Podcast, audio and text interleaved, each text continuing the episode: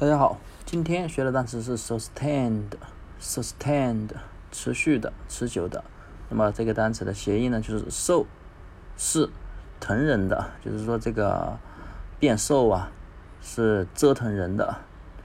sustained，为什么呢？因为你想变瘦啊，那么你要减肥，减肥的话是一个持续的、持久的过程，不可能说你一天就瘦了。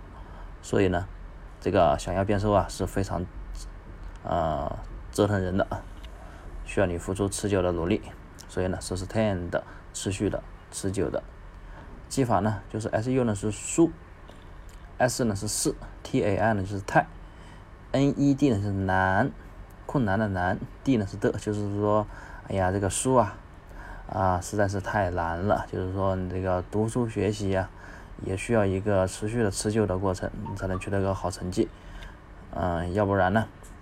嗯，就很难取得好成绩，所以呢，这个书啊是太难的，你呢需要持久的学习才能达到好成绩，所以呢，说是 ten 的持续的、持久的，大家记住了吗？